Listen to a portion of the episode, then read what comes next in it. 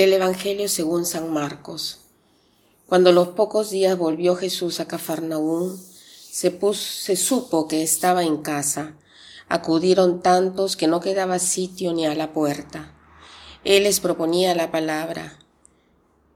Llegaron cuatro, llevando un paralítico, y como no podían meterlo por el gentío, levantaron unas tejas encima de donde estaba Jesús abrieron un boquete y descolgaron la camilla con el paralítico.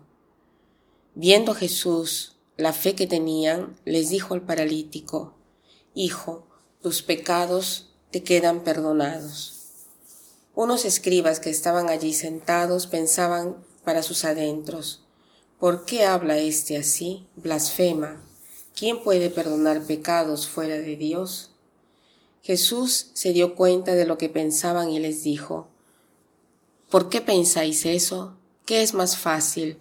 Decirle al paralítico, tus pecados quedan perdonados, o decirle, levántate, coge la camilla y echa a andar.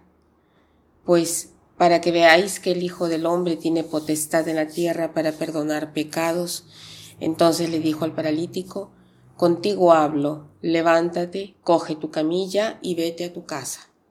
Se levantó inmediatamente, cogió la camilla y salió a la vista de todos. Se quedaron atónitos y daban gloria a Dios diciendo, nunca hemos visto una cosa igual.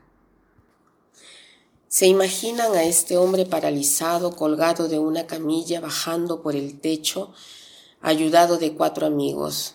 Es verdaderamente una cosa increíble y creo que ellos mismos lo dicen, no hemos visto jamás algo igual. Pero esto eh, nos hace ver cómo la persona de Jesús influía en la gente. Veamos en orden cómo han ocurrido las cosas. Tenemos estos cuatro amigos, de este amigo paralizado. La primera pregunta que nos podríamos hacer es, ¿yo tengo amigos? ¿De qué personas estoy rodeada? Podemos de repente hacer el propósito de rodearnos el día de hoy de personas simples, personas que aman a Dios, personas amantes de la verdad. Después Jesús ve la fe de estos amigos y le dice al paralítico, Hijo, te son perdonados tus pecados. Realmente todos se escandalizan y ni siquiera dicen a alta voz todo lo que piensan, sino que lo piensan y antes de que hable hablen ellos, Jesús ya sabe, ¿no? Y los previene y les dice, ¿por qué piensan así en vuestros corazones? ¿Qué es más fácil decir, tus pecados te son perdonados o toma tu camilla y vete? ¿No? Y para demostrar a los escribas y fariseos que Él es Dios, le dice al paralítico, álzate, toma tu camilla y vete. Entonces Jesús tiene verdaderamente el poder de perdonar pecados y ha dejado este poder a la iglesia.